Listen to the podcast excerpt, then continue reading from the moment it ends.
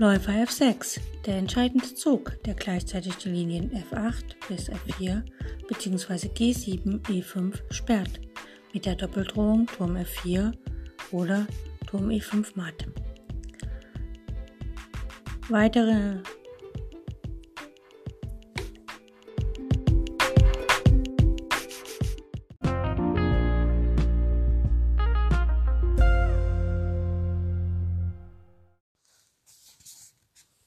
Heute beschäftigen wir uns mit Fesselung.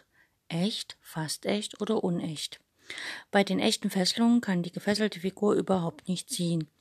Das heißt also, der König, der hinter der gefesselten Figur steht, würde dann im Schach stehen und deswegen kann die nicht ziehen. Bei der fast echten Fesselung kann sie höchstens so ziehen, dass sie den nächsten fesselnden, dass sie den fesselnden Stein schlägt. Aber dann heißt es also, ähm, ja, also sie kann quasi nur den Fessler schlagen.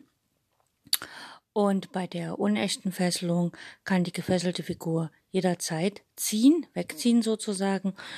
Und ähm, was dann natürlich was mit Nachteil zu tun hat. Die Dame kann auf keine Weise echt gefesselt werden. Äh, Springer und Bauern lassen sich wohl fesseln, können aber selbst nie als Fesselungsfigur verwendet werden. Der Springer liebt zudem klare Unterschiede. Entweder kann er echt oder unecht gefesselt werden, aber niemals fast echt. Im Übrigen handelt es sich bei echten und fast echten Fesselungen immer darum, dass die gefesselte Figur mit ihrem Leib den König oder bei unechten Fesselungen immer darum, dass eine schwächere Figur mit ihrem Leib eine stärkere Figur deckt. Bei den letzteren muss man stets daran denken, dass die gefesselte Figur auch plötzlich abziehen kann und nicht etwa meinen, so, jetzt habe ich diese Figur gefesselt, die darf also nicht ziehen und ähm, ja, das geht also nicht. Im Schachspiel äh, geht also diese Logik nicht, dass äh, weil so schließt er messerscharf nicht sein kann, was nicht sein darf.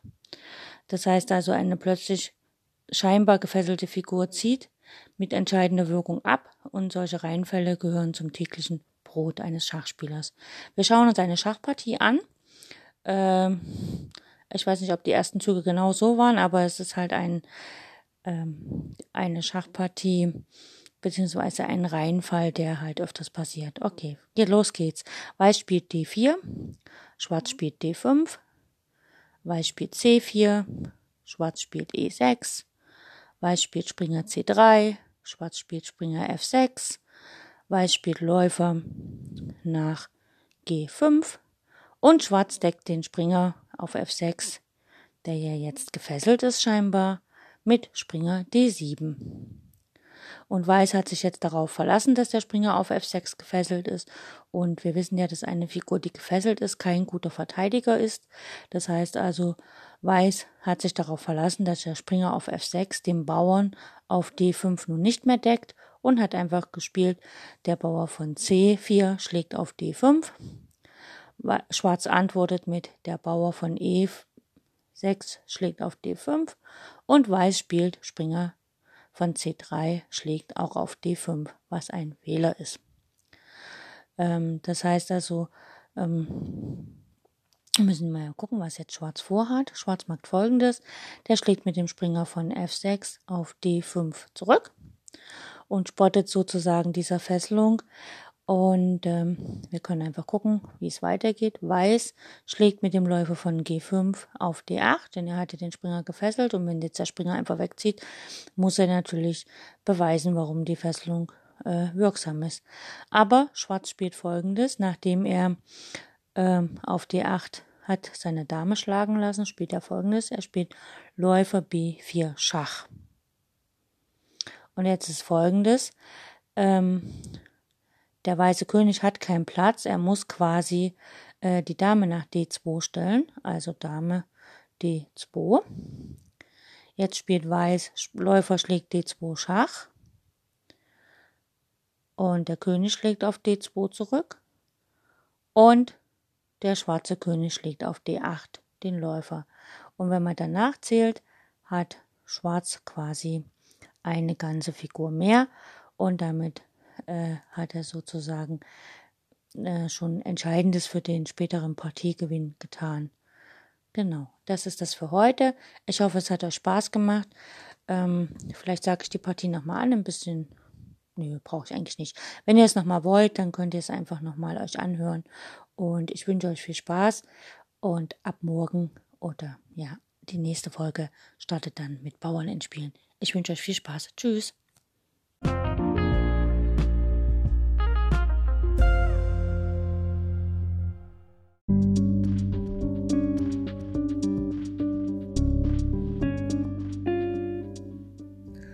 So, das war's für heute mit den Übungen zum Blindschach. Ich hoffe, es hat euch Spaß gemacht und ich wünsche euch eine fantastische Zeit bis zu unserer nächsten Übungsperiode. Mm, wenn ihr Freunde, Bekannte, Verwandte habt, die auch Schach spielen und vielleicht im Schach besser werden wollen, dann empfehle ich euch, dass ihr denen meinen Podcast äh, empfehlt, sodass sie praktisch auf Spotify und sonst wo auch immer oder auf Encore meinen Podcast sich anhören können und die Serie zum Thema Blindschachlernen sich anhören können. Das ist jetzt, jetzt schon die dritte Staffel.